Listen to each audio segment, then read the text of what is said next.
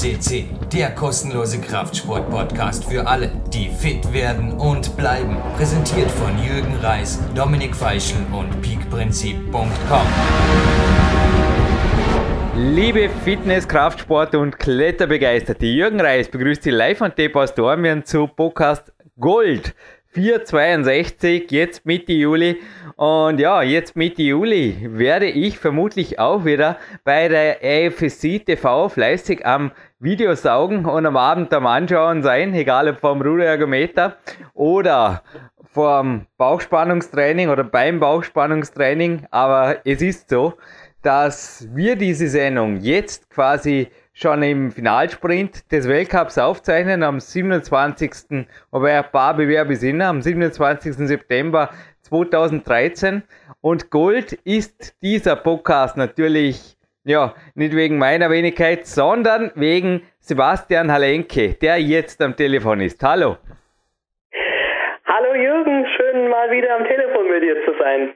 Ja, wir starten mal rein. Erstens bin ich mal ziemlich gemein. Ich habe dich 19 Jahre alt gemacht. Du bist jetzt, wo die Sendung online geht, 18 und deshalb, das jetzt auch gleich zur Erklärung. Also, dieser Podcast ist sehr wohl Gold, denn du bist nach wie vor ein Junior und zwar also nichts Geringeres als der amtierende Weltmeister bei den Junioren.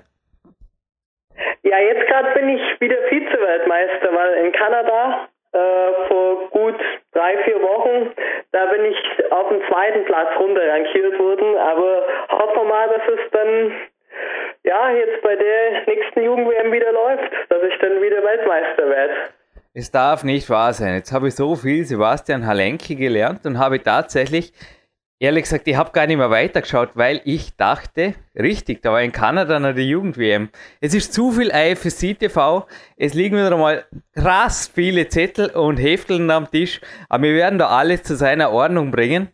Denn ich dachte, ich habe nur den ersten Platz für letztes Jahr in Singapur natürlich gesehen, auch live on tape genau. via IFSC TV und dachte, ihr habt eigentlich auch nur alle zwei Jahre sowas. Aber natürlich, Kanada war und Jetzt war noch was anderes. Gleich in der Nähe, da hast du wirklich einen guten Run, oder? Also mit dem Weltcup, also auch das macht dich übrigens goldtauglich. Dem neunten Platz im Briasson, denke ich, warst du auch. Hey, also darüber jammern bei Facebook und so, das ist ja fast schon frech. Da muss ich aufpassen, dass hinterher nicht das Universum zurückschlägt oder so. ja, doch, war auf jeden Fall gut. Na, sicher ist es ärgerlich, am Platz am Finale vorbei zu kratzen, aber ich würde sagen, also ich habe für Top 10, ich glaube, es waren fünf Jahre im Weltcup gebraucht. Die Bindhammers, zu denen kommen wir, ne? da liegt der Heftel vor mir, die haben, glaube ich, auch ähnlich lang sich im Weltcup so nach und nach hochgearbeitet. Also die ersten guten Platzierungen eigentlich eh als Glücksläufe abgebucht und bei dir las ich bei Facebook, oh shit, ich bin knapp am Finale vorbei. Da haben wir gedacht, ja, das ist ziemlich frech. Im zweiten ja, Weltcup, ja, wohlgemerkt. Schade. Ich habe halt den Griff vergessen und dann bin ich genau einen Zug am Finale vorbeigeschlittert. Das war schon ärgerlich und war eigentlich noch gar nicht platt. Aber gut, rein an sich bin ich mit dem neuen echt zufrieden. Also es ist jetzt auch das erste Mal, dass es so gelaufen ist und ja, ich hoffe, dass ich darauf dann noch Ende dieses Jahres aufbauen werde in der Saison. Ja, und national, dass man da jetzt gerade noch, bin ich ein netter Interviewpartner, aber keine Sorge, es wird noch viel, viel böser. Keine Sorge, aber ich fange jetzt mal positiv an, wenn es okay ist. National, wir schon wieder unzufrieden sein dieses Jahr. Hat die Lead Deutschland Cups abgehakt, wie damals halt die Bindhammers, nur dass es bei dir keinen Bruder gibt. da, da steht dort immer Sebastian Lenke dort. Ja, doch, national läuft es jetzt schon ganz gut. Ich bin momentan in der Gesamtwertung auf dem ersten Platz, auch wenn ich einen weggelassen habe, eigentlich am Anfang. Kann der den aber wegnehmen, theoretisch? Ich glaube, theoretisch gesehen könnte es mir schon noch jemand wegnehmen, nämlich der Martin Tegles. Ah. Aber gut, äh, kommt jetzt die Entscheidung in anderthalb Wochen und bis dahin hoffe ich, dass ich wieder gut auskuriert bin und dann ja, wollen wir hoffen, dass es läuft. Ich bin auf jeden Fall motiviert. Du bist heute ein wenig erkältet, krank. Du bist direkt vom Burs zurückgekommen. Und jetzt geht's natürlich, ja, jetzt kommt die Kehrseite des Interviews. Jetzt wird's böse. 33. Platz beim Weltcup im Burs. Warum ich dich direkt danach um dieses Interview gebeten habe, Sebastian, das fand ich cool. Denn ich war jetzt auch, es ist erst wenige Wochen her, vielleicht hast du mitgekriegt, ich war am Rockmaster Open in Arco. Und mir lief es in der ersten Tour einfach super gut, in der zweiten super schlecht. Und es haben mich viele danach gefragt, ob ich jetzt enttäuscht bin. Dann habe ich gesagt, Leute, enttäuscht war ich letztes Jahr auch nicht, als mir das Knie sogar rausgeflogen ist, 48 Stunden vorher. Und dieses Mal bin ich einfach nur dankbar für den ersten Lauf und habe auch kurz danach übrigens die Zeit genutzt, dass ich habe natürlich mit mir selber hart Gericht geführt. Ja, es war einfach technisches Versagen über das technische Versagen in der zweiten Tour.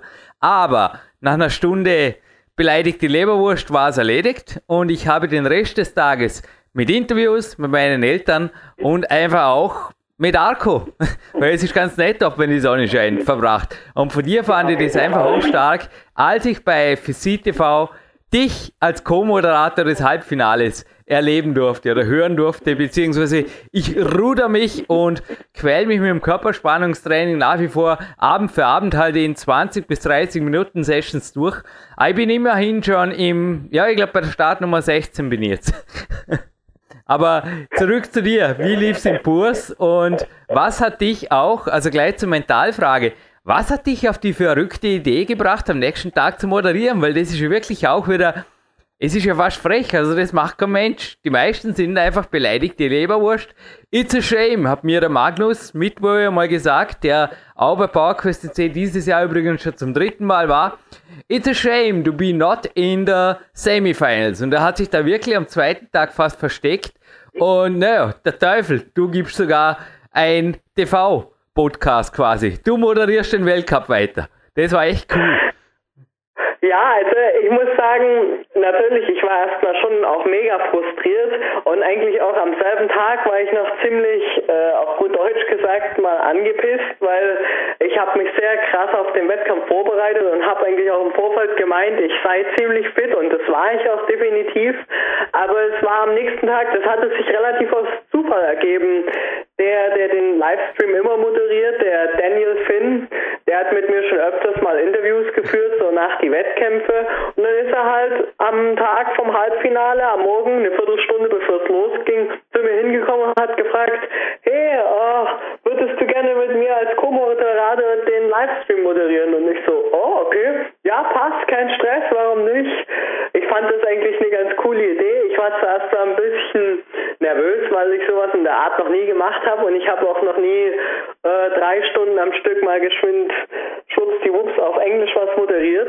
Aber ich fand die Idee ganz cool und ich habe mir gedacht, das kann mir nichts schaden, es wird mich definitiv ablenken und auf andere Gedanken bringen. Ja, und dann eine Viertelstunde später saß ich da neben den Kollegen und habe mit ihm zusammen moderiert und es war eigentlich echt eine coole Erfahrung. Es hat mir gut getaugt.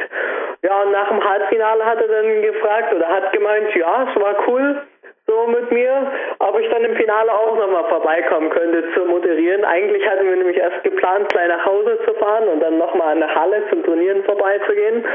Aber da war der Plan dann hingeschmissen, dann bin ich im Finale auch nochmal dahin gekommen, habe mich hingesetzt und habe dann mit ihm wieder moderiert. Das war auf jeden Fall eine coole Erfahrung ich war froh, dass ich so gemacht habe, weil damit habe ich echt auch einen Kopf für mich frei bekommen und ich glaube, es ist trotzdem ganz gut auch angekommen.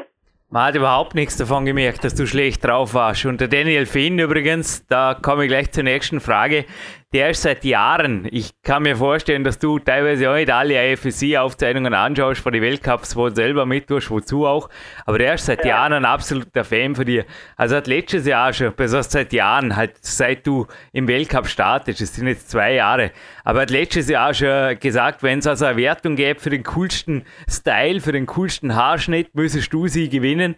Und den Running Joke hat er fast bei jedem Weltcup, also er hat sich echt schon gefreut wie ein Schneekönig, als du jetzt mal stark kaum bist und ganz egal, wie es dir gelaufen ist. Du warst einfach der Held und was mir aufgefallen ist auf der IFSC-Org, da ist auch so ein Titelbild.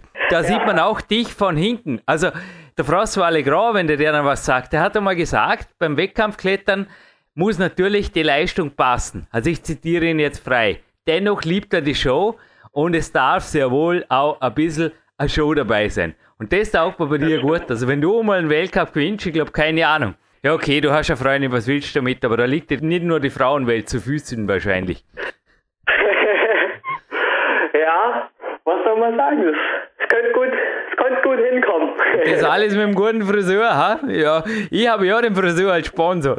Wie läuft es da bei dir? Gerade mal Spontanfrage. Sponsoringmäßig, hat sich da was getan seit letztem Mal, seit du jetzt bei den Herren bist? Bist du mehr wert geworden oder ja, sponsert dich zumindest der Friseur? Ja, also sponsoring-mäßig bin ich nach wie vor bei Scarpa als Schuhsponsor. Das passt. Die machen für mich persönlich die besten Schuhe und da komme ich gut mit zurecht. Ähm, ansonsten außer einem Schuhsponsor habe ich eigentlich keine, keine weiteren offiziellen Sponsoren. Ich muss auch sagen, ich war bisher immer ein bisschen vorsichtig, so schnell mal einen Sponsorenvertrag zu unterschreiben, weil ich einfach auch teilweise Angst hatte, dann in extreme Verpflichtungen zu kommen. Also mir ist es eben zum Beispiel sehr wichtig, dass ich immer frei auf alle Wettkämpfe gehen kann, äh, wenn ich will und wenn es halt einfach auch wichtig ist. Ich weiß halt von Sponsoren, die haben dann gesagt, okay, zu anderen Athleten, mh, hm, ihr könnt jetzt nicht auf den Weltcup dahin gehen, sondern ihr müsst äh, zu meiner privaten Veranstaltung oder zu irgendeinem Fotoshooting kommen. Und das ist auf jeden Fall was, diese Freiheit und dieses autonome Agieren, das will ich mir auf jeden Fall nicht nehmen lassen, weil im Endeffekt ich mache die Sache für mich und für mich ist einfach das Wichtigste, über die Jahre dann ja vorne anzukommen.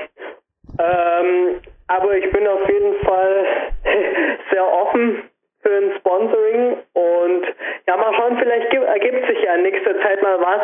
Ich muss auch zugeben, dazu sollte ich dann auch mal eine gute Mappe von mir selber erstellen mit einem guten Lebenslauf. Da bin ich jetzt letztes Jahr hatte ich eigentlich schon lang vorzumachen im letzten Jahr, aber gar nicht dazu gekommen, weil ich so viel Stress mit der Schule hatte. Aber das ist auf jeden Fall jetzt das nächste, was mal in Angriff genommen wird, dass ich da mal eine gescheite Sponsorenmappe von mir erstelle. Ja, und dann hoffe ich mal, dass ich da vielleicht ein bisschen mehr in der Zukunft finden wird. Deine Argumente von vorher kann ich übrigens absolut bestätigen. Hoffe, du bist mir nicht böse, wenn ich auch ein kurzes Danke an meine Sponsoren, allen voran Klein Bix, Joe Garland sage, denn ich weiß, wovon du sprichst. Ihr hat auch schon Angebote von anderen ja, Bergsportausrüstern, da waren also Messebesuche und auch irgendwelche Fotoshootings und was sie was wichtig als Wettkämpfe auch mehr werten, das hat man einfach nicht taugt. Also behalte deine Freiheit und ja, im Jahr 2014 vielleicht lässt sich eine Mappe digital und vielleicht sogar im Internet realisieren, könnte es eine Homepage geben von Sebastian Halenke.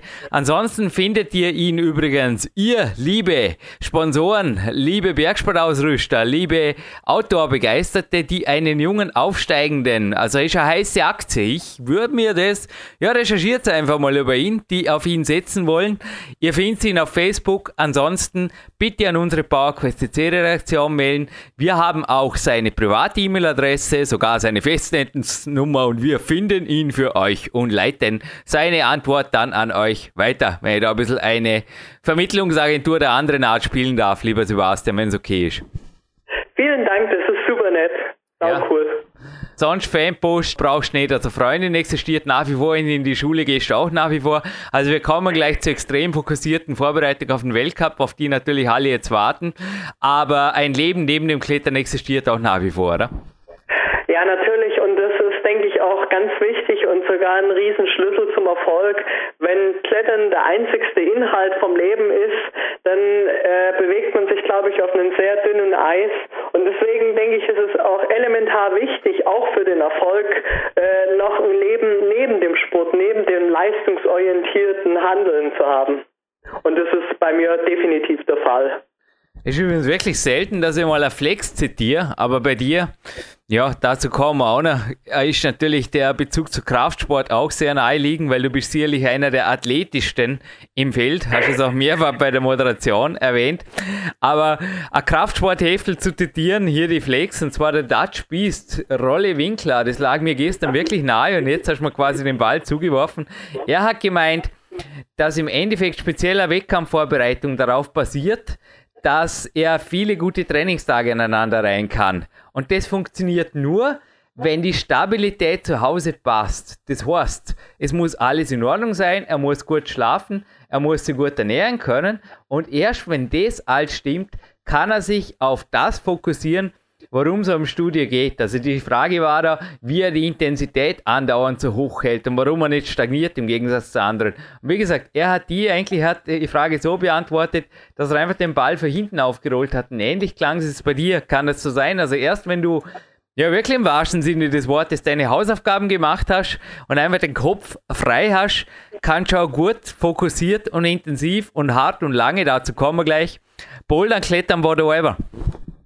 Ja, das stimmt definitiv. Es muss einfach das Background passen und zu einem Background gehört eben die Familie als wichtigstes unterstützendes Element, würde ich sagen, und dann noch Sachen wie Beziehungen äh, und auch eben teilweise Ablenkungen, andere Beschäftigungen, dass man mal ja schafft, wieder relaxing und free mind zu erreichen.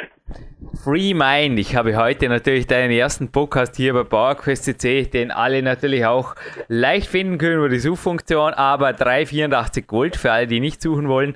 Genauso wie dein Vater, 405 Gold war bereits hier.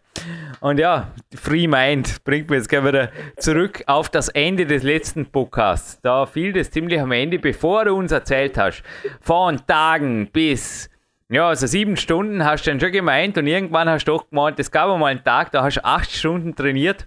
Ich habe heute einen XL-Trainingstag. Bei mir geht's, ja, es lief ganz gut heute und es geht auch noch weiter. Vermutlich kriege ich sogar einen Trainingspartner zum Krafttraining am späten Nachmittag. Aber wie schaut nun ein konkreter Aufbautag, eine konkrete Aufbauwoche, wenn du sagst, du hast dich auf den Weltcup im Burs sehr konzentriert vorbereitet. Ich kann mir vorstellen, du hast ja Sommerferien gehabt jetzt, oder? Ja, genau. Ich hatte jetzt äh, Sommerferien.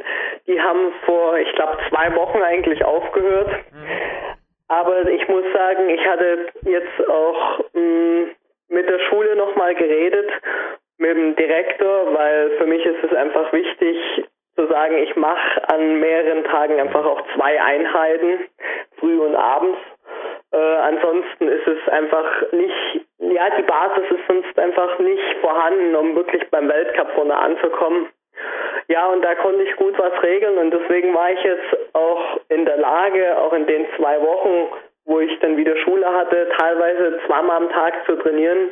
Und ja, bei mir war es jetzt so, ich habe versucht, es war zwischen Kanada, der Jugend-WM und dem ersten Weltcup eigentlich nicht mehr so viel Zeit, also nur noch vier Wochen circa. Und ich habe einfach versucht, da die ersten zwei Wochen wirklich nochmal einen Peak zu setzen, habe dann ja zwischen sieben und acht Trainingseinheiten die Woche gemacht. Habe dann immer geguckt, dass ich so einen Wechsel aus äh, Qualität einer gewissen Quantität herbekomme und versucht diese Quantität, sprich die Grundfitness auch über die Menge der Einheiten zu bekommen. Und habe dann geschaut, also die Einheiten, die sind bei mir nie zu lang geworden selten mehr als zweieinhalb, drei Stunden. Eigentlich, das, ich glaube, mehr als drei Stunden waren es nicht. Vielleicht waren es mal dreieinhalb Stunden, wenn ich dann am Nachmittag Dreiersätze gemacht habe, äh, so im unteren 10-Minus-Bereich, wo ich einfach sage, okay, ich mache eine gewisse, noch nicht, ja, keine Grundlagenausdauer, aber eher auf einem Ausdauerniveau. Aber ansonsten, gerade in meinen qualitativen Einheiten, die ich auch unten normal an meiner eigenen Wand mache, dann zwei Stunden, zweieinhalb Stunden, wenn ich dann bolde Sätze mache an 15, 20 Zügen und solche Geschichten. Und das ist eigentlich eine sehr effektive Sache. Und so habe ich dann im Prinzip immer versucht zu mischen zwischen häufig früh eben sehr qualitatives, wie gerade eben solche Bouldersätze oder auch mal wirklich eine wahre Bouldereinheit mit wenigen harten Zügen und dann am Nachmittag immer versucht, die Ausdauer anzusprechen und vielleicht auch mal eher in eine flache Route reinzugehen, um noch den technischen Reiz auch ein bisschen mit anzusprechen, weil wenn man so viel trainiert, dann geht auch irgendwann dieses Gefühl runter und da muss man ganz stark aufpassen, dass man am Endeffekt zwar nicht super fit ist, aber die Technik irgendwo flöten geht und vor allem das Gefühl für die Routen. Und so habe ich dann versucht, einen gesunden Mix herzubekommen. Mhm. Ja, was ich einfach festgestellt habe, seit ich quasi, ja, es ist schon eine ganze Zeit, seit man den Tag quasi frei einteilen kann, dass die Quantität und die Qualität natürlich steigt. Also ich kann mir sehr viel Zeit zum ja. Aufwärmen lassen zum Beispiel. Und ich weiß nicht, wie das bei dir so abgeht, aber ich war jetzt heute auch, also ich hatte einen Trainingspartner gleich morgens und ich habe da richtig gut aufgewärmt, hat dann ein bisschen mit einarmigen Klimmzügen und dann Systemwarntraining, auch mit den Kettlebells ein bisschen was gemacht, mich einfach rantastet, dann an der Systemwarn, am Griffbankchen ein bisschen was gemacht dann nach einer guten halben Stunde Pause in der K1 ausgiebige Boulder-Session gemacht, wo ich aber jetzt Bouldern plus, also kurze und lange Boulder abgedeckt habe. Darum mache ich halt jetzt klettermäßig nichts mehr, aber werde zum späten Nachmittag einfach ein Körperkrafttraining machen. Und so kommt man eigentlich schneller mal auf sechs, sieben richtig qualitativ sehr gute Trainingsstunden, was eigentlich am Stück ja, wirklich, wie jetzt du äh, in dem letzten Interview gesagt hast, mit dir im 384er Gold Podcast, in seltensten Fällen natürlich realisierbar ist, beziehungsweise oft ein neuen Übertraining führt. Aber wenn man das aufsplittet, geht es eigentlich recht gut. Kannst du da meine Erfahrungen bestätigen?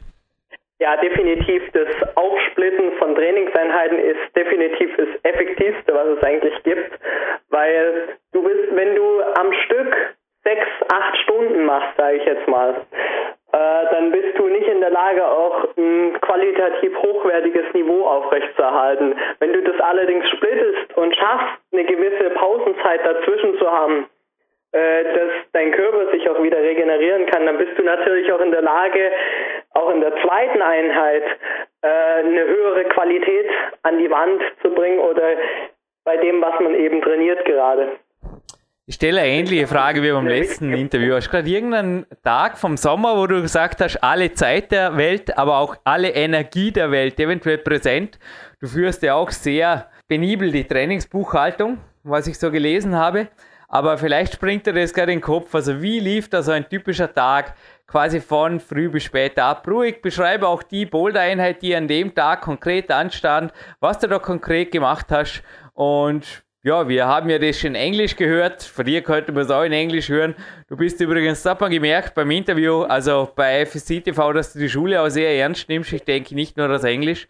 Schon verflixt gutes Englisch, lieber Sebastian, aber wir bleiben im Deutschen. Aber wir hatten das in Englisch bereits dieses Jahr, zum Beispiel von Magnus Mitbö, wenn er da in Norwegen so einen Tag einfach vor früh bis spät runter verlesen hat.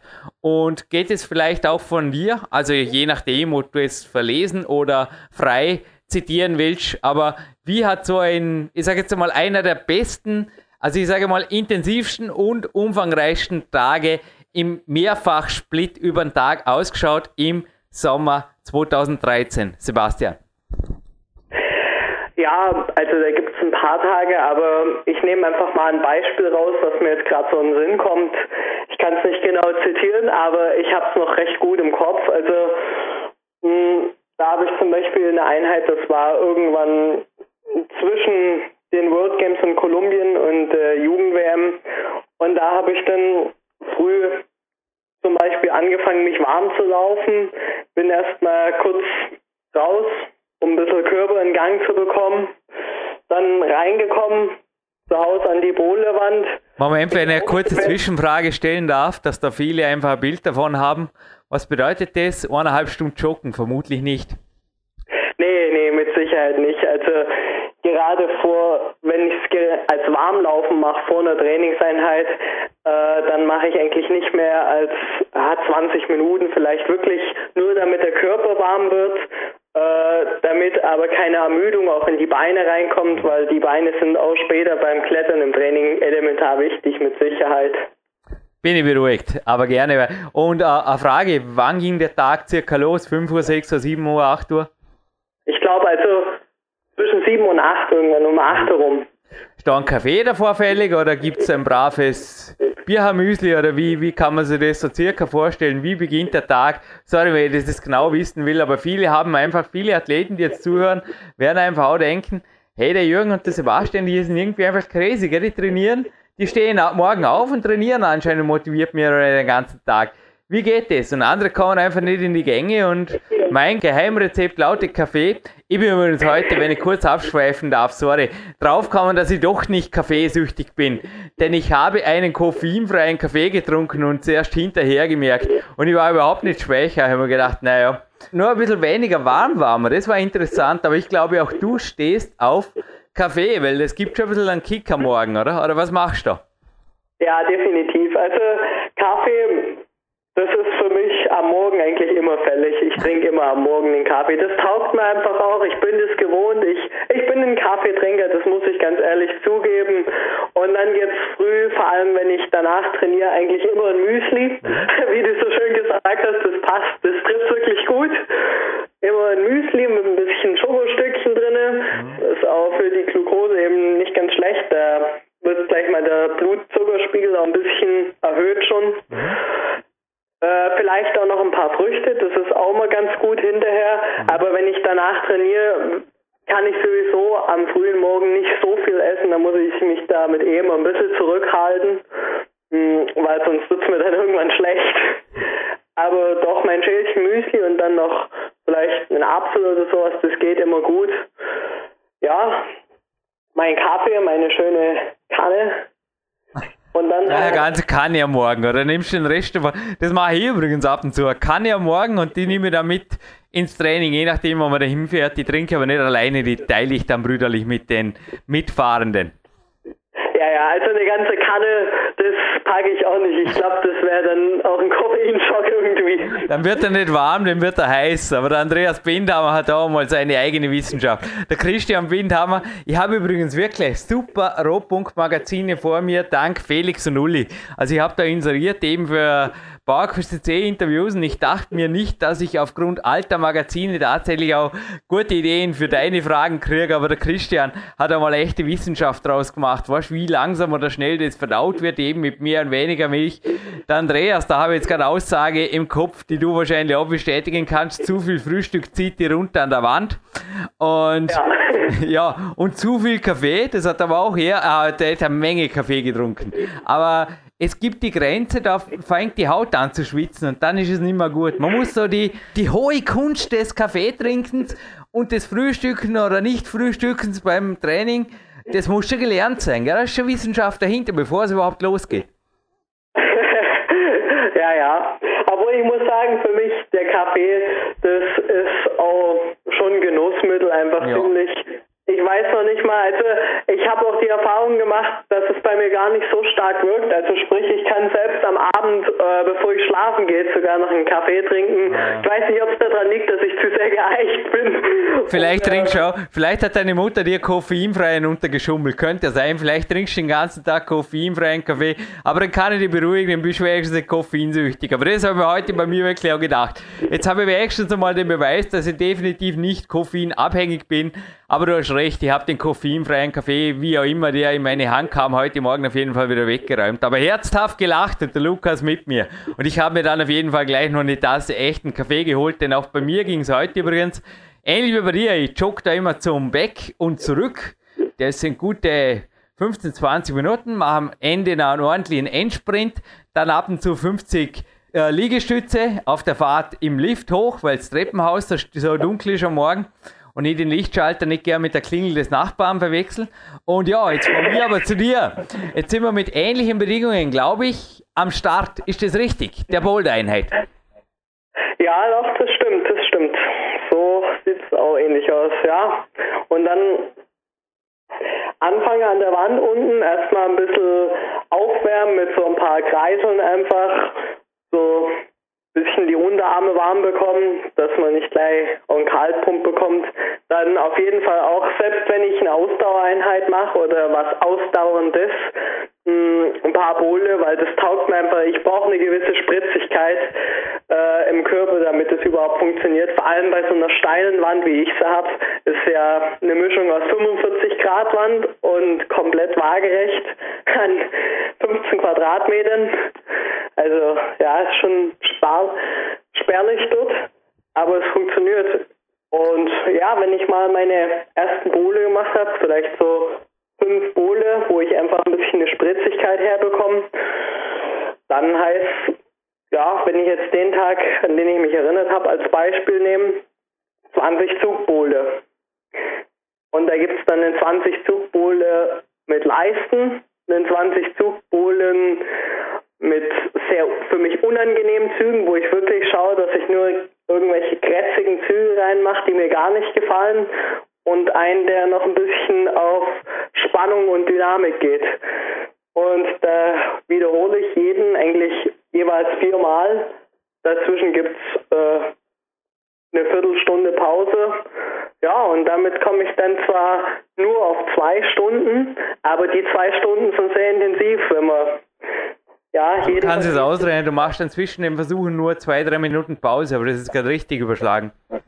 Also ich mache zwischen jedem Einzelboulder, äh, ja, zwischen den Wiederholungen mache ich eigentlich immer anderthalb Minuten Pause. Ja, genau, ja.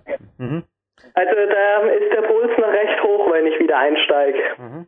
Was machst ja. du? Konkrete Frage, äh, wenn jetzt zum Beispiel was Unvorhergesehenes passiert. Bei mir hat jetzt heute nach eineinhalb Stunden plötzlich die Haut ein bisschen nachgegeben und ich habe getaped und dann festgestellt, mit einer leichten Gewichtsqueste und einem großen Griffen konnte ich locker, konnte ich locker noch bis Mittag weiter trainieren. Es war ein Mordsgaude sogar, am Ende wieder ohne Gewichtsweste, aber ich habe einfach ein bisschen umgeschwenkt. Darum gehe ich jetzt auch heute nicht mehr an die Wand. Es war einfach, ja, es war anders geplant, aber ich will einfach übermorgen in Imst fit sein und nicht mit einem Cut, ja, irgendwo in der Halle sitzen. Und es war heute an der Grenze. Wie gehst du vor? Denn Bouldern heißt natürlich immer auch Extrembelastung auf die Finger, auf die Gelenke und nicht zuletzt auf die Haut. Ja, definitiv. Also mit Hausverletzungen, da kenne ich mich auch ganz gut aus und da habe ich auch schon alles Mögliche probiert. Also ich bin auch schon mit fünf Tapes an die Wand gegangen und habe noch mit offenen Fingern äh, eine Einheit gemacht, allerdings dann nur eine Ausdauereinheit. Ähm, ich habe schon probiert, das mit Sekundenkleber wieder Cut zuzukleben à la Pachi. Also da sind schon alle möglichen Varianten dran gekommen. Aber wenn ich wirklich merke, es geht einfach nicht, es wird körperlich zu viel oder es tut irgendwas wirklich weh, dann sage ich entweder mal, okay, stopp, wenn es zu sehr ist, jetzt muss abgebrochen werden oder ich schwenke halt einfach um auf eine leichtere Belastung oder wie auch immer. Ich versuche, also bei mir ist der Plan dann auch kein Dogma, sondern im Endeffekt der Körper weiß am besten, was er braucht und der Plan weiß nicht, was im Körper los ist. Das mit dem Sekundenkleber haben wir übrigens, also ich weiß noch nicht. Liebe Kinder, macht es einfach nicht. Ich habe das Gefühl, das kann sogar zu einer Blutvergiftung führen. Aber es ist jetzt nur, also ich weiß nicht, bringt das wirklich was? Also ich habe es einmal ausprobiert, ja, wenn denn unfreiwillig. Ich kann mir einfach nur vorstellen, dass danach die Haut zwar Kleinfläche klebt, aber halt an Großfläche ganz abreißt und dann hast du ein Riesenproblem. Dann hast du zwei Wochen lang einfach die Hexe am Baum, sagt man in Österreich. Ja, gut, also was ich eben gehört habe, dass das mit dem Sekundenkleber sogar aus dem Militärbereich kommt, dass die das sowas ähnliches früher sogar als Wundkleber verwendet haben, dass das rein geschichtlicher daher sogar kommt. Also ja, man liest da immer wieder, man muss vor allem aufpassen, weil es eben die Haut austrocknet und wenn die Haut zu trocken und porös wird, dann ist es natürlich noch mehr beschissen. Aber ja, ich meine, das ist auch so eine Sache, das habe ich mal probiert. Also an der Fingerspitze hat es zum Beispiel gar nichts genützt, weil da ist es bei jeder kleinen Leiste wieder aufgeplatzt. Das kannst du voll vergessen. Vielleicht irgendwo, wenn du einen Cut irgendwo unter dem zweiten Fingergelenk hast, dann hm, kann es funktionieren. Also ich bin da eigentlich auch nicht der Fan von. Äh, also ja. mein Tipp auf jeden Fall hier, jugendschutzbedingt, bitte Tape verwenden oder am besten wirklich auch ja, schauen, dass es geil zum K kommt oder andere Griffe wählen. Griffe abwechseln ist ein guter Tipp. Wenn wir jetzt aber bei einem Tag bleiben, da haben wir jetzt ja erst Mitte Vormittag. Wie geht's weiter? Ja, danach, also wenn ich mit der Einheit so fertig bin, dann mache ich immer noch so ein paar Züge, um einfach ein bisschen vielleicht den Tonus wieder zu senken, aber das ist auch an der Wand, muss ich ehrlich sagen, ein bisschen schwierig, weil die ist so steil und so hart. Ich, ich merke auch immer, wenn ich mich ziemlich platt fühle, dann ist es für mich teilweise auch schon anstrengend, mich überhaupt an der Wand aufzuwärmen. weil es sind einfach nicht so viele gute Griffe und alles, was ein bisschen besser aussieht an Griffen, was größer aussieht, ist halt einfach rund. also die Henkel, die sind noch nie so richtig scharf und in-cut. Ich glaube zwei oder so sind scharf und in-cut. Der Rest ist, ja, sind alles so runde Griffe, wo du sehr aktiv halten musst. Deswegen, ja, ich versuche mich immer noch ein bisschen auszukreiseln, aber ich übertreibe es nicht, weil sonst mache ich mich da noch mehr Platz. Ich und weiß, was du meinst. Ich glaube, wir haben sehr ähnliche Boulderwände. Also nicht jetzt in der K1, da sind sogar ein paar Henkeln, aber mein Boulderraum im Magic Fit, du, ich hätte gerade eine kurze Zwischenfrage, damit sich die Zuhörer da ein bisschen was vorstellen können drunter. Kannst du eventuell im Jahr 2013 oder könnte auch bis 2014 als Zeit einmal runtergehen? Ich glaube, es ist in deinem Keller, oder? Genau. Und dort einfach mal wild rumfotografieren und vielleicht noch ein Porträtbild oder zwei für die anhängen, copyright-frei. Und dann mache ich eine nette Collage draus oder lasse von unserem Grafikprofi von Andy Winder eine nette Collage draus machen und stelle die jetzt, wenn der Podcast online geht, bei Facebook rein. Passt das? Weil Bilder oder ein, zwei, drei Bilder sagen, glaube ich, mehr als wie noch 100.000 Worte mehr. Aber jetzt können sich alle so langsam vorstellen, was da unten, wie viel Quadratmeter hast du denn, Jetsch? Ja, 15 Quadratmeter sind es noch. 15, 1, 5. Aha. Wahnsinn. Wahnsinn. Also er ist wirklich ein Rustenwahn. Gibt es sonst auch noch was? Klimmzugstange, Griffbalken, Campusboard, äh, Lapisballs, Turntable-Burnstange. Ist übrigens auch ein Tipp, wenn die Haut durch ist. Turntable-Burnstange. Hey, jetzt ist mir noch was eingefallen. Das ist auf jeden Fall, was man machen kann. Aber so Spielzeug, ich habe es vom letzten Interview immer wieder gesagt, ich stehe drauf. Du auch? Also ist es so, ich habe noch einen Campusboard draußen, das ist auf der Terrasse, weil in dem Keller, der ist damit ziemlich ausgefüllt mit der Wand, da passt eigentlich gar nichts anderes mehr hin. Es sind noch ein paar nötigste Schränke da, wo noch ein bisschen was zum Essen gelagert ist. Die sind so ins Eck reingequetscht, aber sonst ist der Platz ziemlich ausgeschöpft. Wir haben eigentlich vor, sogar noch ein bisschen was umzubauen, das noch leicht zu erweitern, indem dann die Schränke an der Stelle wegkommen und irgendwo anders, ich weiß auch noch nicht wohin, und dann das noch leicht zu verbreitern, die Wand. Aber sonst ist gar nicht mehr viel Platz noch für anderes Zeug groß. Aber ja, das kleine Campusboot, das steht bei mir draußen auf der Terrasse. Da und da machst du die Mittagspause auf der Terrasse, oder was? Wenn wir wieder zurück zu einem Stopp, na, da kriegen wir auf der Terrasse, Halenke, kriegen wir auch Fotos. Passt das? Ja, das passt, logisch. Also, du ein bisschen fotografieren am nächsten Ruhetag im Auftrag von Jürgen Reis, Bauerquest CCLS grüßen. Dafür kriegst du heute ein Abschlussgeschenk und die Zuhörer wartet übrigens ein Gewinnspiel. Aber, nachdem der Sebastian eher ein bisschen angeschlagen ist, ich auch noch ein wenig Zeit habe, würde sagen, der Tag ist noch lange nicht zu Ende und auch dein Trainingstag im Sommer, glaube ich, der war dann nicht zu Ende. Also, Mittagspause am Campusboard auf der Terrasse mit ein paar Klimmzügen an der Stange nebenan, oder was hast du gemacht? Danach, wenn ich von der Wand komme, was ich ganz gern mache, eigentlich in der Zwischenpause auch mal, äh, ist einfach mich entweder für 20 Minuten wirklich warm abduschen oder am besten sogar mal in die Badewanne kurz legen. Halt gucken, dass die Finger nicht zu nass werden, weil ja, sonst ist es für die nächste Einheit eventuell nicht so gut. Aber um einfach den Vorgang zu beschleunigen, dass der ein rausgeht. Und das bringt mir eigentlich ganz gut was. Damit kann ich ein bisschen die Spannung im gesamten Körper auch reduzieren. Ja, und dann heißt es eben erstmal kurz vielleicht die Dusche oder am besten eben in die Badewanne rein. Dann gut Mittagessen, da wird immer geschaufelt. da heißt es dann Kohlenhydrate und Eiweiß, je nachdem, was ich eben gemacht habe. Und dann in der Zwischenpause, da, ja, ich muss dann auch sagen, gerade wie wenn Schule ist, da muss ich dann sagen, okay, da heißt es dann hoch an Arbeitsplatz und büffeln, Schule machen. Mhm. Das, ja, anders geht's nicht, sonst bekomme ich meinen Tag nicht geregelt und vor allem sonst wird mein Schulalltag auch irgendwann, ja, das geht sich nicht mehr aus, das kannst du vergessen. Also da muss ich dann schon in der Zwischenpause gut was für die Schule machen ja, und dann kommt irgendwann am Abend mein Dad heim und meine zweite Einheit, die versuche ich bei mir in der, sozusagen in meiner Haushalle zu machen, in Ulm. Ja, und da habe ich dann an dem Tag, bin ich hin, habe mich mit drei, vier Touren warm geklärt. Das mache ich immer ganz gern. Also um wie viel Uhr hast du gestartet? Gehst du auch nochmal joggen davor oder passt es dann schon? Ja, da passt es dann schon. Da, wenn ich so eine Wand habe und vor allem da habe ich dann eh noch relativ ein gutes Grundding. Wenn ich da einfach nur ein paar Züge an der Wand mache, da bin ich eigentlich schon relativ schnell wieder auf einem hohen Level. Da muss ich gar nicht mehr den Körper auch so warm bringen. Das passt dann meistens schon so. Äh, da mache ich dann eher ein paar mehr Züge einfach an der Wand, was bei mir eben an der Wand nicht so gut geht, weil ich dann eher von ein paar Zügen mehr platt werde.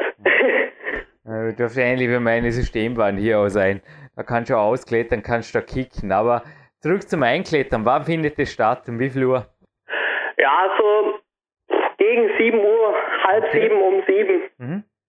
Und an dem, an dem, spezifischen Tag, also nach dem Einklettern, wie ging's los? Weil deine Stimme klang so vielversprechend. Ich glaube, da ging ein bisschen was, oder kann ich mir da, täusche ich mich, glaube ich, nicht, ja? Ja, also es ist zwar schnell erklärt, aber es ist nicht unbedingt so leicht getan, dann vor allem in der zweiten Einheit. Ja, wenn ich mich warm klette, so mit drei, vier Routen, dann geht's, ich versuche, wenn es vorhanden ist, dann eher in flache Routen reinzugehen. Und gerade an dem Tag, da habe ich dann immer geschaut, da war eine 10 Minus drin vom Tom Tudim heißt der. Ich glaube, das ist auch ein Weltcup-Schrauber von Bohlen. Und ja, dann dreimal die 10 Minus eben. Und das so viermal. Immer also das erste Mal und dann dreimal einfach nur so hinterher. Ja. Zum Schauen, ob sie wirklich 10 minus ist. Finde ich cool, ja.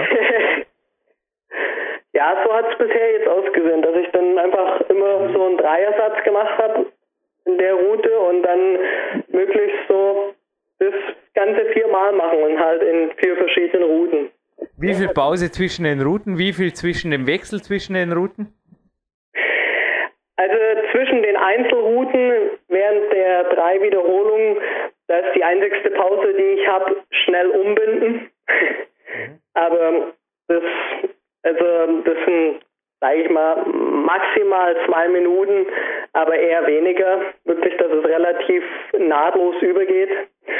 Und dann zwischen den Serien oder besser gesagt zwischen den Sätzen, da heißt dann eine Viertelstunde Pause. Das passt dann so. Also jede Route dreimal zwischen den mhm. Durchgängen zwei Minuten Pause und das sind dann vier Routen. Haben wir das richtig verstanden? Oder umgekehrt? Ähm, Oder waren es vier ja. Durchgänge und drei Routen? Das war eigentlich. Vier Durchgänge und drei Routen. Vier Durchgänge und drei Routen. Wie gesagt, das ist zwar, man kann sich jetzt überlegen, welches System jetzt härter wäre, aber eine Spur Zeit schon und ist auf jeden Fall deines. Das heißt, du checkst, ja, okay, je nachdem, was du danach noch machst, checkst du dann früher oder später, eher später aus, aus der Kletterhalle Null. Ja, eher später. so, ah, da wird es dann schon meistens so hart. Also. Mhm. Das, das erinnert mich an die Dormener Halle, die alte Dormener Halle. Da war immer um 22 Uhr Schluss und um 22.35 Uhr hat mir dann der Hallenbedienstete endgültig völlig entnervt ab und zu rausgeworfen. Es hat gesagt, jetzt will ich endgültig gehen, jetzt hau jetzt fertig. Aber ja, fertig. Die Nina Markovic hat sich teilweise einmal hier beim Interview sehr wohl geäußert. Ja, es gibt schon so Tage, da geht sie einfach voll in die Ganzen. Da, da macht sie sich sehr wohl nieder. Und was gibt's bei dir danach eventuell noch zum Nachtisch dieser Haupteinheit am Abend? Gibt es da noch Klimmzüge, Systemtraining oder wirklich nur ein Ausklettern oder wie geht der Abend dahin? Also bisher meistens eigentlich ähm, eher nur ausklettern, weil das mit die zwei Einheiten am Tag muss man wissen, das kann ich überhaupt noch gar nicht lang machen. Ich habe damit vor vier Wochen angefangen, weil davor hat die Schule überhaupt noch gar nicht zugelassen. Jetzt habe ich ja wie gesagt eine Möglichkeit gefunden, dass wir was regeln konnten. Äh, deswegen gucke ich da dann, dass ich auch bewusst sage, okay, ich gebe mir dann nicht nochmal mehr die Kante, dass ich einfach auch in der Lage bin, das eine längere Zeit durchzuhalten. Ähm, ich sag mal, ich denke perspektivisch dann auch vor allem im kommenden Jahr, also Anfang oder 2014, wenn ich dann am Anfang des Jahres schaffe, eine bessere Grundlage zu legen, dass es für mich einfach nichts mehr Ungewöhnliches, zwei Einheiten am Tag zu machen, dann wird sich da doch nochmal einiges steigern, denke ich auch, und auch dann in der Qualität oder dann eben, wie du so schön sagst, zum Nachtisch noch ein bisschen was nachschieben. Also ich kann dich wirklich beruhigen. Wo ich das erste Mal gemacht habe, das war beim Andreas Bindhammer in Niederviehbach. Und wir haben da trainiert in der Halle quasi den ganzen Vormittag und am Abend haben wir noch Krafttraining hinterher geschoben. Und das haben wir zwei Tage in Folge gemacht. Ich war eine Woche lang übertrainiert. Aber anschließend, als ich das zu Hause einführte und zuerst einmal wöchentlich und irgendwann zweimal wöchentlich, inzwischen halt es mehrfach wöchentlich aus und das führt zur nächsten Frage. Wie viel Mal pro Woche hältst du es derzeit aus und wo sagst du, ja, gibt es eventuell ein Potenzial? Denn zum Beispiel im letzten Podcast hast du ja auch von allgemeinem Körperkrafttraining der Antagonisten gesprochen. Ja, das sollte halt irgendwo Platz finden in der Woche. Also wie stellst du dich jetzt? Setzen wir mal alle Zeit der Welt voraus, okay? Setzen wir jetzt einmal aus irgendeinem Grund, ähm, ja, keine Schule, Ferien, was auch immer voraus. Wie würde die ideale, also ein guter Deal zwischen Intensität, also Qualität und Quantität. Wie würde so eine ideale Sebastian Halenke, es muss keine Woche sein, kann schon ein 9 Tages- oder ein 5 Tages Split zitieren, wie schaut so sowas ungefähr aus? Weil Gedanken hast du dir darüber ja sicher schon gemacht. Ja, ähm, also ich würde ich würde auch sagen, es kommt ganz eben auf die Einheit drauf an, oder besser gesagt nicht auf die Einheit, auf die Trainingsphase drauf an, in der man sich befindet. Also bei mir ist es eben so, ich beginne mit einer Art Grundlagenphase und vor allem dazu habe ich mir viele Gedanken gemacht wie es so realisierbar wäre. Und da sage ich für mich zum Beispiel, wenn man jetzt mal einen Fünf-Tage-Split nimmt, also bis zum Wochenende, weil das Wochenende, das werde ich mir auch tendenziell versuchen, als eine Variable freizuhalten, in der ich auch mal rumfahre, eventuell dann nicht in der Lage bin, auch immer früh zu trainieren, sondern wo ich sage, okay, da fahre ich rum, da lege ich mal ein bisschen mehr Wert auf On-Site, dass ich eine gewisse Abwechslung zu dem reinen Trainingsalltag habe und dass ich eben äh, ja dieses Klettergefühl beibehalte und auch der On-Site-Charakter bei mir im Training nicht verloren geht. Ja, und wenn ich dann so unter der Woche die fünf Tage hernehme, dann ideal finde ich eben wie an einem Montagmorgen zu sagen, okay, gerade in der ersten Phase ich mache sowas, wie ich mit die 20 Züge gemacht habe, bloß eher mit 15 Zügen und dann vielleicht auch mal verzögern und sowas zwischendrin. Moment mal, Zwischenfrage. Wenn du Samstag, Sonntag Vollgas trainierst, macht montags keinen Ruhetag? Doch, also wenn ich Samstag und Sonntag trainiere, okay. dann muss Du bist jetzt für Sonntag, du bist jetzt für, für Sonntag Ruhetag ausgegangen, sorry. Ich bin jetzt von Sonntag Ruhetag mal ausgegangen, ja wenn ich am Sonntag einen Ruhetag mache, ja, dann Montag früh vielleicht so 15 Zugbowle, wie ich es mit die 20 Zugbowle auch gemacht habe und dann vielleicht so Sachen mit drei Sekunden blockieren. Einfach so eine Art, wie man es halt oft am Aufbautraining macht. Dann am Abend sagen, gerade wie nach Ulm wieder in die Halle reingehen und da dann zum Beispiel habe ich mir was überlegt, dass ich hoch und runter mal kletter in der Route, dass ich es dann schaffe, gerade in der Grundlagenphase, vielleicht im 9-9 Plus Bereich zu sagen, ich kletter zweimal hoch und runter und sowas dann viermal. Damit habe ich auch eine gute Grundlage dann. Und an dem nächsten Tag, an dem Dienstag, sagen, okay, da mache ich dann äh, am Vormittag eine Einheit, wo ich eventuell das mit die Antagonisten reinbringe also ja, eben Trizeps und vielleicht auch ein allgemeines Spannungstraining, obwohl das bei meiner Wand, an der ich immer trainiere, kaum noch nötig ist, die Spannung so aufrecht zu erhalten. Hm. Ja, aber ein Antagonistentraining und dann auch mit den Übungen, das ist für mich auf jeden Fall auch ein Thema für mich persönlich mittlerweile. Und dann am Abend eben sagen, ich mache noch mal was an der Boulderwand, aber dann ja, vielleicht so Sachen, dass ich einen so Boulder Circle mache, so zehn Züge und die dann in einem Zirkel zusammenfassen und vielleicht da vier Wiederholungen, dass ich dann 40 Zugbohle habe und den dann zum Beispiel achtmal wiederholen. Mhm. So Sachen wie auch viel bei die Ösis am Seil gemacht wird. Die Ösis, ja, die machen viel, nicht nur am Seil, stimmt, ja. Die Ösis machen ab und zu sogar hinterher noch ein Körperspannungstraining vor dem FSI TV. Und würdest du das noch machen? Weil ich bin jetzt da gerade ein bisschen dein Quantitätsbuchhalter. Danke für deine qualitativen Ausführungen, Sebastian. Dann kommst du locker an einem solchen Tag auf sieben bis sogar achteinhalb Trainingsstunden habe ich jetzt ausgerechnet übrigens. Also mit dem, so ich habe jetzt einen Ulmabend zusammengerechnet und das Aufwärmen, also die, das Jogging habe ich auch dazu gerechnet, gnädigerweise. Ja, ich meine, es bleibt ja noch genug Zeit, wenn man acht Stunden am Tag trainiert, hat man ja acht Stunden Zeit zum sonst was tun. Ja, okay, je nachdem, wie viel man schläft, wie viel der Sebastian schläft. Wie viel schläft der Sebastian denn? Denn da war aber eine aktuelle Information, die sich ein bisschen nicht so gedeckt hat mit der letzten Instruktion auf dieses Interview. Du hast gesagt, du hast sehr wohl gemerkt, dass da ein bisschen wenig geschlafen wurde und auch dein Vater ja. hat der, dir ja noch ein wenig da, ja, ich glaube, der Gerhard Zahlheck, also mein Coach, wäre da ein bisschen radikaler. Er hat dir da eher eine klaffene Hand gelassen bei dem Skypen mit der Freundin. Wie lange schläfst du derzeit und was erachtest du da als ideal? Weil noch einmal, die kannst du jetzt gern bestätigen, die sieben bis achteinhalb Stunden Training, die müssen natürlich kompensiert werden und nicht nur durch herzhafte Mahlzeiten zwischendrin und danach. Ich nehme an, du isst schon am Abend auch noch was, oder?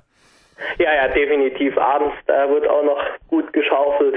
Braver Bub, ja. Das war bei mir übrigens nach der XL-Session, also in der Kletterhalle Dormen. Das kann ich mir erinnern. Bin ich heimgekommen und dann wurde gekocht und da habe ich wirklich, also da war der Kühlschrank oft leer am nächsten Morgen. es war so. Nee, aber jetzt ja, zurück. Ja, du bist übrigens so viele Fragen auf einmal, aber ich finde jetzt irgendwann schon wieder zurück. 1,77 stimmt noch und die ja, genau. 66 Kilo, so um das mal an, stimmen auch noch? Oder ist es inzwischen 70? Ja, ja, das ist inzwischen 70. Habe ich mir gedacht, ja.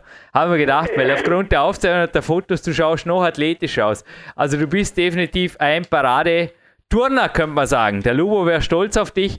Aber ja, so mancher Klettertraining natürlich auch, allem voran deinem Vater. Also du hast kein Problem damit, oder wie ich es dir letztes Jahr beim Interview mal prophezieren habe, wenn das Gewicht nächstes Jahr also über 70 ist und du beim Weltcup gut dabei bist, wirst du kein Problem damit haben. Und du hast gesagt, nö, sicher nicht. Und ja, bist einfach ein bisschen gewachsen. Aber ich sage jetzt mal, ohne spezielles Krafttraining, es kam einfach durchs Klettern, völlig naturgegeben, wie du es auch bei deinem ersten Interview hier kundgetan hast. Ja, also ich habe das Jahr überhaupt gar kein Krafttraining gemacht, weil es schlicht von der Zeit her gar nicht mehr mit reingepasst hat. Ich musste, wie gesagt, am gerade ja eigentlich bis zum Sommer so viel äh, reduzieren, auch wo ich noch gern mehr gemacht hätte. Und da war schlicht keine Zeit mehr für jegliches Krafttraining. Und das kommt wirklich rein vom Bouldern und Klettern, so wie ich es mache an der Wand. Wahnsinn. Ja, und vom guten Essen nehme ich an. Ja, und vom mehr Schlafen? Also jetzt noch einmal zurück. Also bis zu 8,5 Stunden Trainingszeit ist korrekt nach meiner Rechnung hier, lieber Sebastian. Ja, also wenn man es so ausrechnet, dann kommt es. Gut, kommt schon hin. Und durch wie viele Stunden Schlaf? Weil du hast ja vorher gesagt, auch ein Nickerchen untertags darf sein, trotz Kaffee, kein Problem. Ich habe mir vorher auch mal kurz hingelegt, man muss einen kleinen Tiefschlaf machen und auch regenerative Sachen untertags dürfen sein. Ich habe übrigens im Sommer sogar gemerkt, im Schwimmbad schwimmen, ja, im Waldbad Enz, wenn nicht viel Chlor drin ist, ist ganz okay. Also ich habe von der Haut her nichts gemerkt und die Finger fühlten sich hinterher wieder frisch an. Aber das habe ich auch gemacht. Na, aber in der Nacht schlafen ich meine, ich weiß nicht, wie es dir geht. Im Winter braucht man natürlich auch mehr Schlaf wie im Sommer. Aber ja. was darf da drin sein? Ja, bei so einer Intensität und auch bei so einer Quantität an Training sind eigentlich schon acht Stunden perfekt. Also da, ich muss sagen, wenn man die Realität sich anschaut, dann geht es mit der Schule sich gar nicht so aus, dass ich jeden Tag acht Stunden schlafe. Aber für mich ist es so bei so einem hohen Umfang schon eigentlich ist der Idealfall, wenn ich sage, ich kann acht Stunden schlafen. Jetzt bis zum Sommer, da muss ich aber ehrlich zugeben, es war ein Extremfall, was die Schule betroffen hat und deswegen musste ich auch irgendwo eine Notbremse ziehen und habe äh, zum Glück was mit der Schule regeln können. Da waren es dann teilweise nicht mehr als fünf, sechs Stunden, aber da hatte das weniger eigentlich mit Skypen oder irgendwas zu tun, sondern wirklich, dass ich dann in den Hochphasen, auch was die Schule betroffen hat, noch abends um zwölf teilweise gelernt habe, nach dem Training auch. Aber das funktioniert auf jeden Fall nicht so. Es ist nicht möglich, dass man über eine längere Zeit äh, sechs Stunden oder sogar noch weniger schläft, wenn man so viel trainiert. Das geht sich einfach nicht aus. Da Leistung auch runter und man brennt aus, man kommt in ein Übertraining. Aber ich sage für mich jetzt tendenziell plus Schule mit dem Training. Also an manchen Tagen acht Stunden und sonst mindestens sieben Stunden. So sollte es sein. Und ich denke, damit werde ich schon um die Runden kommen. Und am Wochenende einfach so lang wie es geht. Ja, nochmal, vor allem 1,77 und jetzt mittlerweile 70 Kilo, denke ich, das ist einfach was, was sehr wohl auch ja, erhalten werden will. Also ich, ich merke es bei mir selber, wenn ich viel Stress habe oder wirklich zu wenig schlafe, muss man einfach aufpassen, dass das Gewicht und auch die Substanz nicht verloren geht. Ich denke mhm. auch du, das hast du ja im letzten Interview gesagt, da besteht schon recht ein empfindliches Verhältnis. Also oft, wenn die Waage runtergeht und die Kraft sinkt, ist das erstes Zeichen auf ein Regenerationsdefizit, oder? Ja, definitiv. Gerade also wenn der Stress zu groß ist, ähm, ist es bei mir auch so, dass ich dann eher abnehme. Ja. Also das ist einfach viel Stress, wenig Schlaf, viel Training. Da da geht das Gewicht dann schon auch mal recht schnell runter. Also ich kenne dann schon auch in so Extremphasen mh, hm, relativ kurzfristige Schwankungen mal von drei Kilo und das ist eigentlich nicht so gut und deswegen, wenn man dann sowas merkt, dass es zu rapide solche Schwankungen passieren, muss man sich überlegen, ob man irgendwo was ändert. Du hast eh beim letzten Podcast also gesagt, nochmal perfekte Turnerfigur auf jeden Fall auch, neben Klettern. Und die Sache mit dem Gewicht, also du spielst dieses Spiel nicht, hast du gesagt. Also bei dir jetzt Gewicht reduzieren auf einen Wettkampf hin oder auch gibt es sowas wie Wintergewicht und On-Season-Gewicht oder dass du sagst im Winter, ja, vielleicht darfst du mir sogar mal 75 rauf und dann wird auf 68 runter. Spielst du das oder spielst du das nicht? Also ich tue da jetzt nicht ernsthaft bewusst Einfluss drauf nehmen. Äh, ich esse so, wie ich Hunger habe, weil ich denke, der Körper, der sagt dann eigentlich, wenn man ein gut funktionierendes System hat, sage ich jetzt mal, äh, schon am besten Wasser wann wie braucht. Aber es ist durchaus so, dass gerade zu einer Winterzeit mal das Gewicht ein bisschen mehr hochgeht und ganz automatisch in der Hochphase vom Training, wo man auch viel Quantität trainiert, das Gewicht mal um zwei Kilo runtergeht, ähm, ohne dass man jetzt mehr oder weniger ist. Also ich kenne das auch gut von mir selber, äh, dass in der Saison, gerade wenn ich viel trainiere, einfach mal das Gewicht ein bisschen runtergeht. Ohne dass ich jetzt wirklich direkt darauf Einfluss nehme. Wie schaut es bei dir eigentlich, also du hast vorher das Aufwärmjoggen natürlich genannt, aber wie schaut es bei dir mit Ausgleichssportarten aus? Also auch wenn jetzt nochmal die Nina Markovic zitiert, auch gemeint, Krafttraining musste sonst nicht viel machen, weil sie hat ein ähnliches Problem wie du. Sie kriegt einfach sehr schnell, hat sie gemeint, sehr große Muskeln, die ihr nicht viel bringen beim Klettern.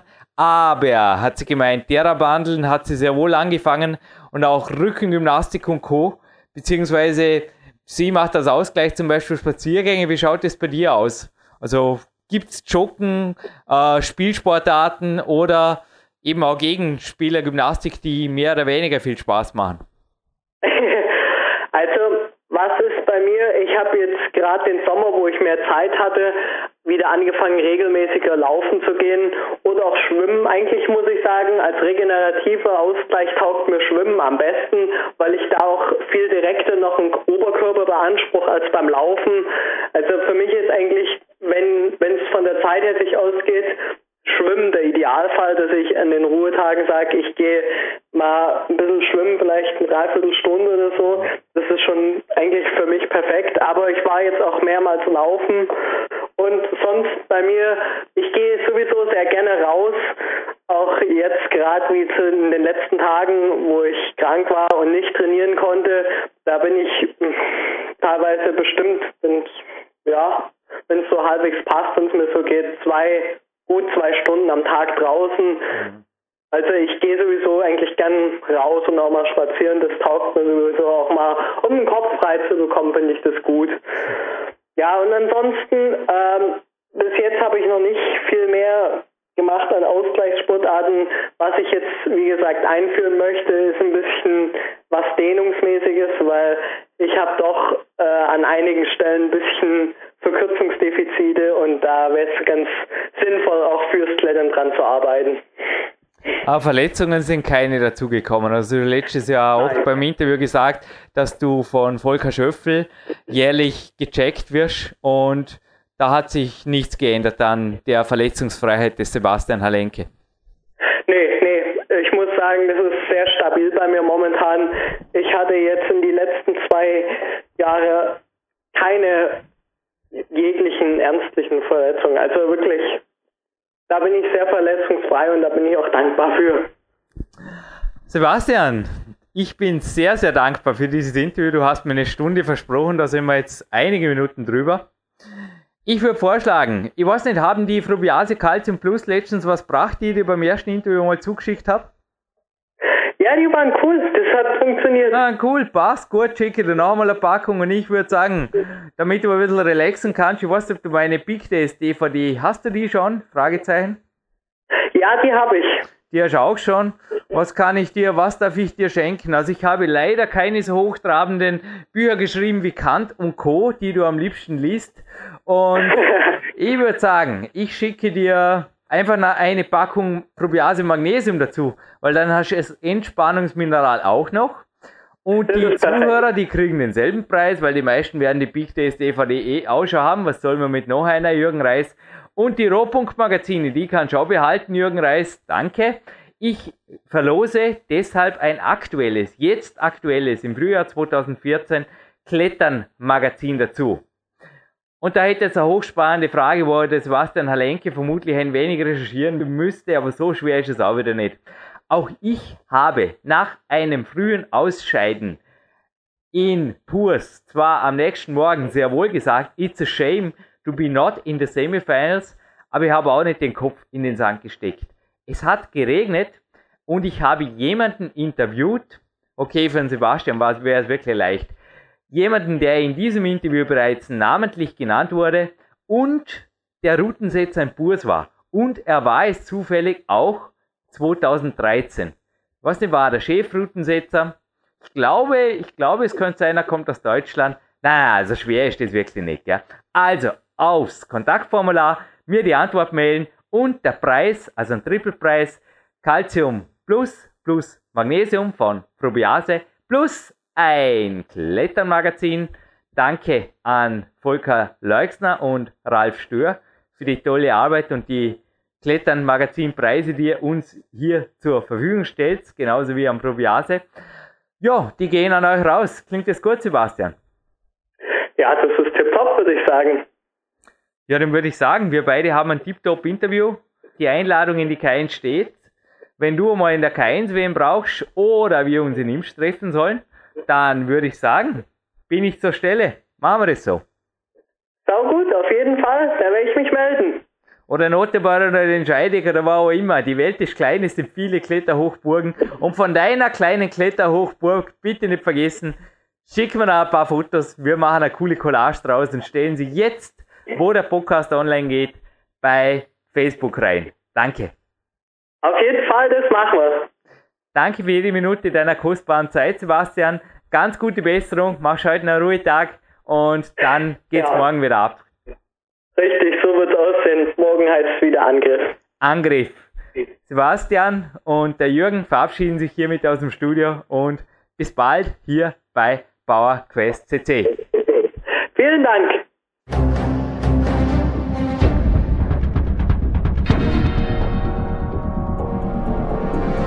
Alle Fitness-Bestseller der Peak-Trilogie, kostenlose Newsberichte und weitere Podcasts von PowerQuest CC sowie Trainingssoftware, Supplemente und Trainingsausrüstung, Personal Coachings, Seminare, Workshops und mehr. Jetzt direkt im Internet auf www.peakprinzip.com oder www.jürgenreis.com.